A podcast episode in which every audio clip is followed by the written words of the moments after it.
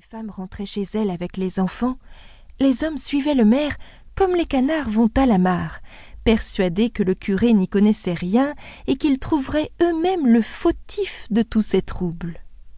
Pousset, lui, pensait à la soupe qu'il allait devoir avaler et au pain de septembre qui mettrait un temps fou à ramollir dans l'assiette. C'était toujours comme ça les jours où il faisait froid. Il se dit qu'il aurait dû chercher un peu mieux les champignons que voulait maman. S'il avait persévéré, le soleil ne serait pas tombé derrière l'horizon. Il serait revenu comme d'habitude.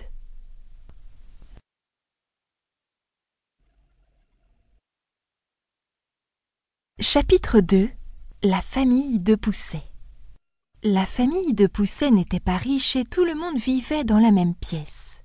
Le lit des grands-parents était disposé à côté de la cheminée où l'on avait pendu le jambon et les saucissons pour le fumage. Les parents dormaient assis dans le lit armoire fermé par une porte coulissante. Ils croyaient que cette position, inconfortable, était le seul moyen d'échapper au mauvais œil. Ce sont les morts qui dorment allongés, disait le père. On couchait le bébé dans le berceau à côté de la cheminée, les trois plus petits dans les tiroirs de la penderie et les plus grands dans le deuxième lit armoire. Pousset, parce qu'il était bien trop petit pour son âge, devait quémander une place, chaque soir, à qui voulait bien de lui pour la nuit. Ce jour-là, tandis que ses frères et sœurs tentaient de nettoyer la grange à la clarté d'une lampe à huile et donnaient le grain aux poules, Pousset, resté seul dans la maison, se chargeait d'entretenir le feu. Alors qu'il s'apprêtait à y jeter bûches et bouts de bois d'hiver, il perçut un cri. Non. Il tendit l'oreille. Rien. Il allait de nouveau jeter le bois lorsqu'il entendit Non. Il laissa tomber les branches en s'écriant Comment ça Non Non quoi Ne me jette pas au feu, s'il te plaît. Pousset baissa les yeux et vit debout devant lui l'homme brindille qui gémissait Je ne veux pas mourir, j'ai déjà une grosse bosse sur la tête. L'enfant, qui avait vécu de nombreuses aventures dans sa vie, n'en croyait pas ses mirettes. Il n'avait jamais vu un tel personnage. Il se dit qu'il était encore plus bizarre que le plus bizarre des zigotos qu'il aurait pu imaginer.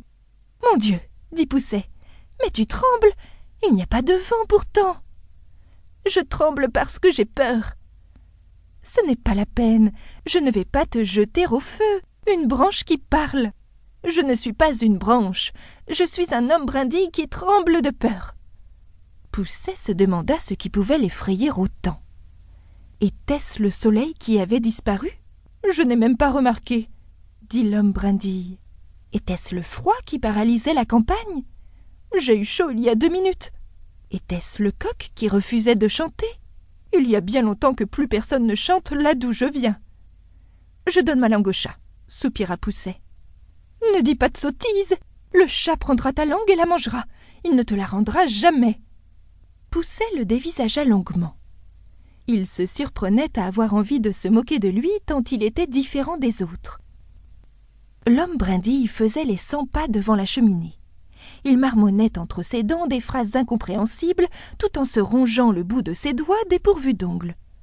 Sa vive inquiétude commençait à gagner le jeune garçon. Mais qu'est-ce que tu as? Le soleil a disparu, le froid est tombé sur le village, le coq ne chante plus, nous passons notre temps au coin du feu et nous ne mangeons plus que de la soupe. Tu me dis que cela n'est rien à côté de ce qui te fait vraiment peur C'est ça. Tu as peur de quoi? Si je le dis, je meurs. Mais non. Mais si. Soit, dit Pousset. Si tu meurs, je te jetterai au feu, au moins tu serviras à quelque chose. L'homme brindille ouvrit grand la bouche. Il ne savait que répondre à ce garnement qui avait la langue bien pendue. Mieux valait parler pour avoir enfin la paix.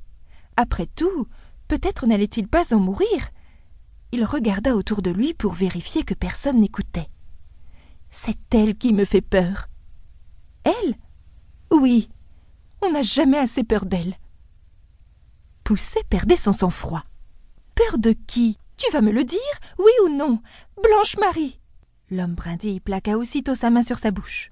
Peut-être personne n'avait eu le temps d'entendre le nom qu'il venait de prononcer. Marie qui? S'étonna